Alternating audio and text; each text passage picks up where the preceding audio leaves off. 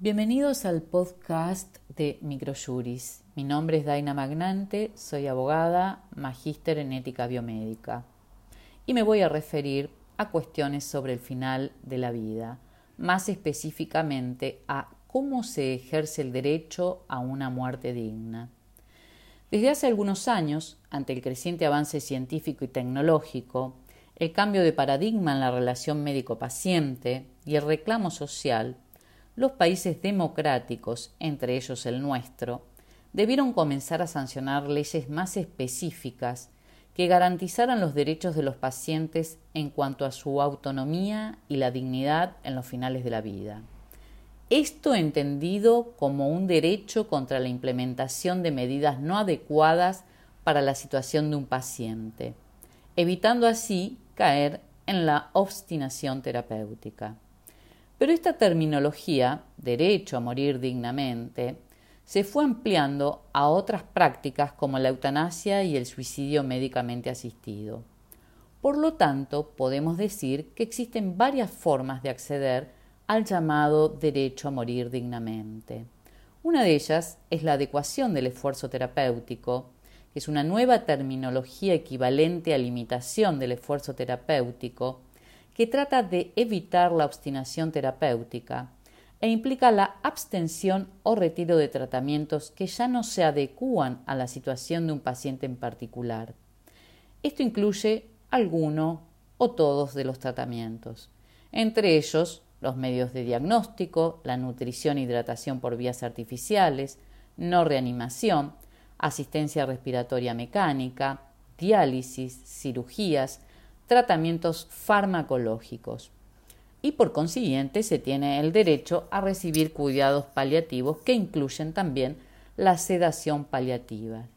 Estos derechos están reconocidos en nuestro país por la Ley 26.529, Ley de Derechos de los Pacientes, que fue actualizada y reformada por la Ley 26.742, llamada también Ley de Muerte digna.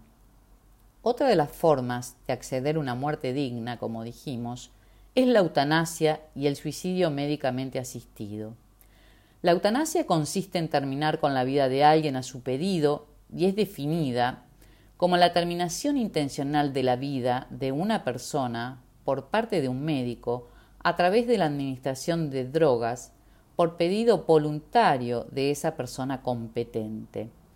por lo que requiere de varios elementos. Una intención de provocar la muerte, efectuada por un tercero, un profesional médico, a requerimiento de un paciente portador de una enfermedad mortal en su propio beneficio y por medio de una droga en dosis mortal, o sea que la muerte se producirá de forma inmediata. Y es necesario que se verifiquen todos estos requisitos de manera que se pueda diferenciar la eutanasia del homicidio, porque si no lo pidiera el paciente, estamos ante un homicidio. La distinción entre la eutanasia y el suicidio médicamente asistido radica en que este último, el profesional médico, pone al alcance del paciente la droga necesaria o la receta para provocar la muerte siendo el mismo paciente quien se la autoadministra. Fueron Holanda y Bélgica que en 2002 dieron el puntapié inicial al sancionar leyes que regularan la eutanasia y el suicidio médicamente asistido, ampliando de esta manera los derechos de los pacientes. Paulatinamente le siguieron Luxemburgo, Canadá y Nueva Zelanda, al que ahora se suma España, convirtiéndose así en el sexto país del mundo en legislar la práctica de la eutanasia en sus dos modalidades, o sea, la eutanasia propiamente dicha y el suicidio médicamente asistido. En general, estas leyes establecen ciertos requisitos para poder acceder a dichas prácticas, de tal manera que permitan, por un lado, garantizar el derecho de todas las personas en condiciones de igualdad a la prestación, pero al mismo tiempo son necesarios para salvaguardar la absoluta libertad de la decisión, descartando presión externa de cualquier índole a los fines de evitar cualquier tipo de abuso por parte de terceros. Como lo estableció la ley española que entró en vigencia el pasado 25 de junio, se requiere sufrir una enfermedad grave e incurable o un padecimiento grave, crónico e imposibilitante, que debe ser certificada por el médico responsable y que afecten a la situación física de la persona con el consiguiente sufrimiento físico o mental en que se encuentra y en unas condiciones que considere incompatibles con su dignidad personal. Las solicitudes deben ser por escrito o por otro medio que permita dejar constancia de manera voluntaria y sin presión externa y de manera reiterada debe ser este pedido. No se podrá aplicar estas prestaciones a las personas que no se encuentren en pleno uso de sus facultades, salvo que se haya suscrito con anterioridad una directiva anticipada. En Colombia se permite también la eutanasia por una resolución emitida por el Ministerio de Salud de ese país del año 2015, pero aún no se encuentra legislada y se volvió a rechazar un nuevo proyecto de ley. En Estados Unidos no está permitida la eutanasia, pero sí está legalizado en varios de sus estados el suicidio médicamente asistido, mientras que en Suiza la ley no castiga la ayuda al suicidio asistido, por supuesto siempre que las drogas mortales sean suministradas por el propio paciente, pero no está regulado por una ley. Tanto Holanda como Bélgica, Luxemburgo y Suiza incluyen alguna de estas prácticas para las personas con enfermedades psiquiátricas. No obstante, hay toda una serie de problemas médicos y éticos que se plantean específicamente en el proceso de toma de decisiones y aplicación de la eutanasia a las personas con enfermedad mental. En todos los países se debe ser mayor de edad,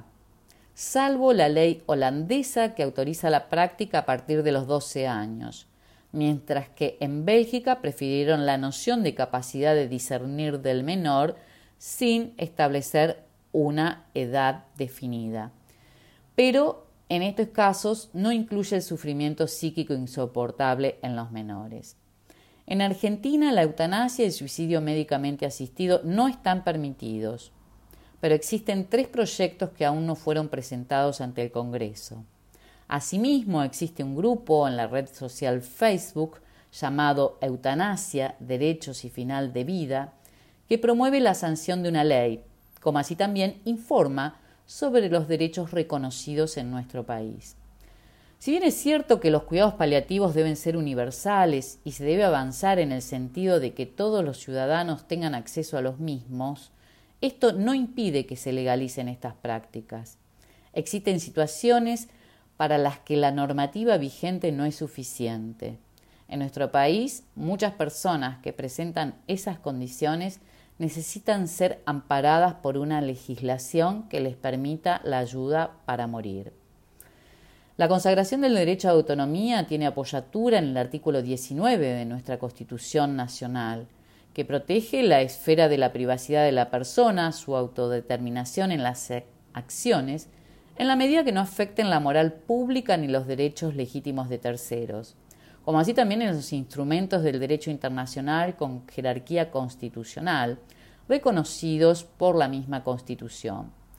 En la eutanasia no hay intereses de terceros implicados, puesto que es la persona que sufre la que toma la decisión y el concepto de la dignidad humana, fundamento de estos tratados internacionales, ha quedado plasmado en el Código Civil y Comercial, de tal manera que incorpora la dignidad como fuente de todos los derechos personalísimos, por lo que nada impide que una ley de eutanasia en sus dos modalidades pueda ser sancionada en nuestro país. Muchas gracias.